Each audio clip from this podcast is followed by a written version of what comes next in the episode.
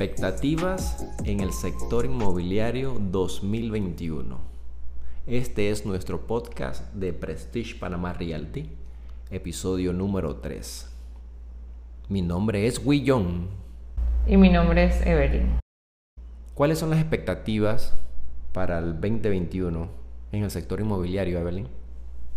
Bueno, creo que eh, mucho de lo que tanto se habla es que a pesar de la crisis mundial que se vivió durante todo el año 2020, por todo el tema de la pandemia, lo cierto es que aunque no lo crean, a finales del año 2020, hablando en un segmento de octubre a diciembre, se registra un boom inmobiliario sin precedentes a nivel mundial no solo en Panamá, según la revista Global Property Guide. O sea, esto no es algo que estoy inventando, es algo que está comprobado en esta prestigiosa revista del sector inmobiliario.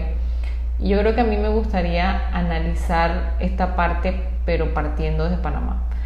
Porque sí, sí es cierto de que obviamente no ha habido eh, el volumen de ventas eh, que solía haber año tras año y de hecho las noticias hablan de que hay un inventario de más de 25 mil viviendas.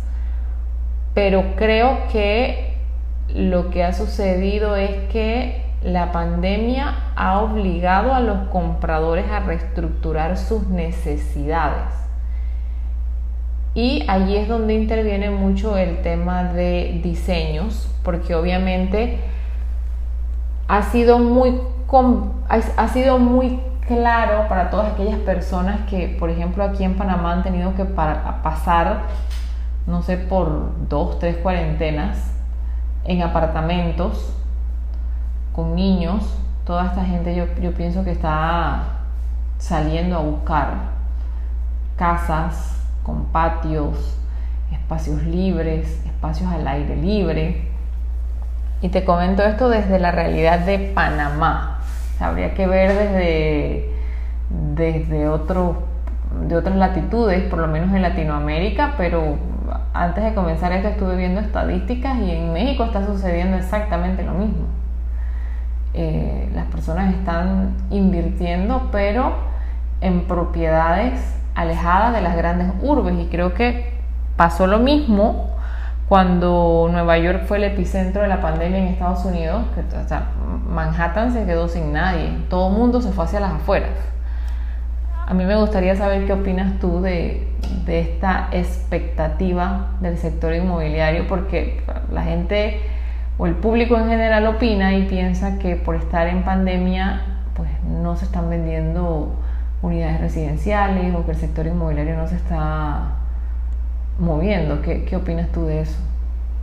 Lo que yo les puedo decir ya por, por estadísticas, porque obviamente nosotros atendemos todos los clientes, nosotros somos el, el filtro oficial, y lo que, lo que yo noto, por lo menos en el sector vivienda, para el área de Chiriquí, porque pues obviamente estamos nosotros en Chiriquí, algunas personas me dicen, oye, yo me quiero mudar a Boquete. Y las personas de la ciudad capital y de algunas provincias centrales, Boquete ha sido como el punto de escape. Entonces, en Boquete ya estaba cotizado antes de la pandemia y hoy en día hay que pelearse los apartamentos o las casas que quedan, porque todo el mundo se está mudando para Chiriquí, especialmente Boquete.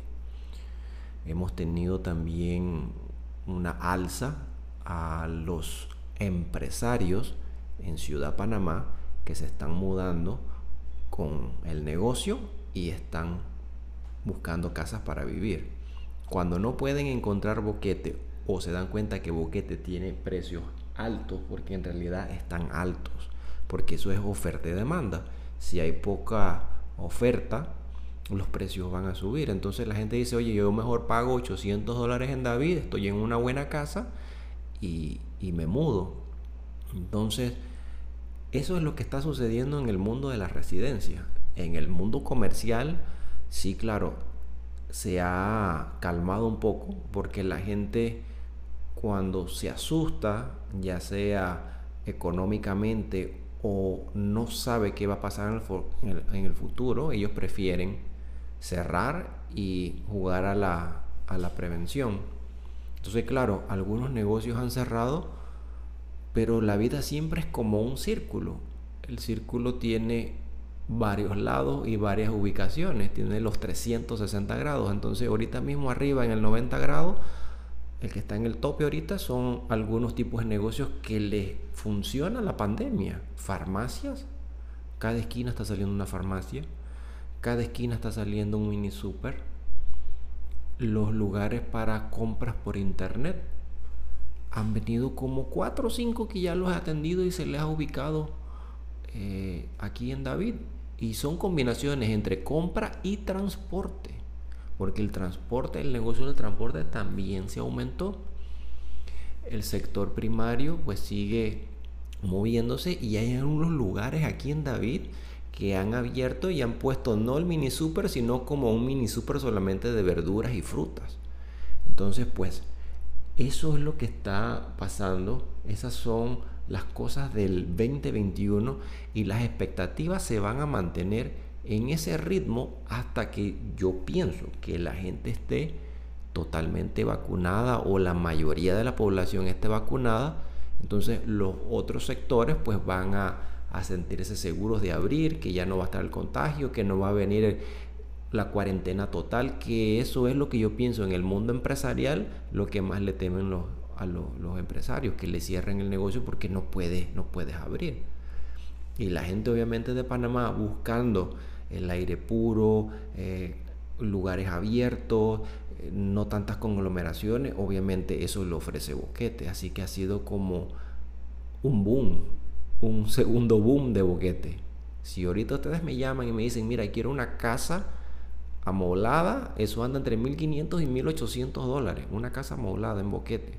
Una casa sin nada de eso entre 1000 a 1500, entonces obviamente hay que, hay que, hay que ver que algunas cosas suben y otras bajan. Yo creo que las expectativas para cerrar se mantienen con esta tendencia. Si hay compradores, eh, la economía se está empezando a recuperar poco a poco en el sector inmobiliario, tanto de manera local como de manera internacional pero el sector inmobiliario, las constructoras y las promotoras tienen que entender que los requerimientos de espacios, distribuciones y áreas a partir de ahora van a ser muy distintas a lo que hasta marzo del año pasado conocían. Porque obviamente hoy en día el comprador sabe que necesita un espacio en su casa para la oficina, necesita un espacio recreacional para sus hijos, porque necesita un espacio de almacenamiento, cosas que antes no eran tanta prioridad. Entonces, si el sector construcción sigue enfocado en seguir construyendo exactamente lo mismo que estaban ofreciendo, sin atender las necesidades actuales, se van a seguir quedando con su inventario de viviendas y quien finalmente atienda esta necesidad será el que como inversionista va a encontrar una mina de oro, porque estará atendiendo las necesidades reales, estará atendiendo las necesidades post pandemia que eran desconocidas por el comprador, porque hasta ese entonces no necesitó Nada de lo que de ahora en adelante va a ser un principal requerimiento a la hora de invertir en una casa. La segunda expectativa es que, como tú lo mencionaste, habrá muchos negocios cerrando, pero habrá muchos negocios nuevos emergiendo a los cuales tanto la economía como el consumidor se va a tener que adaptar.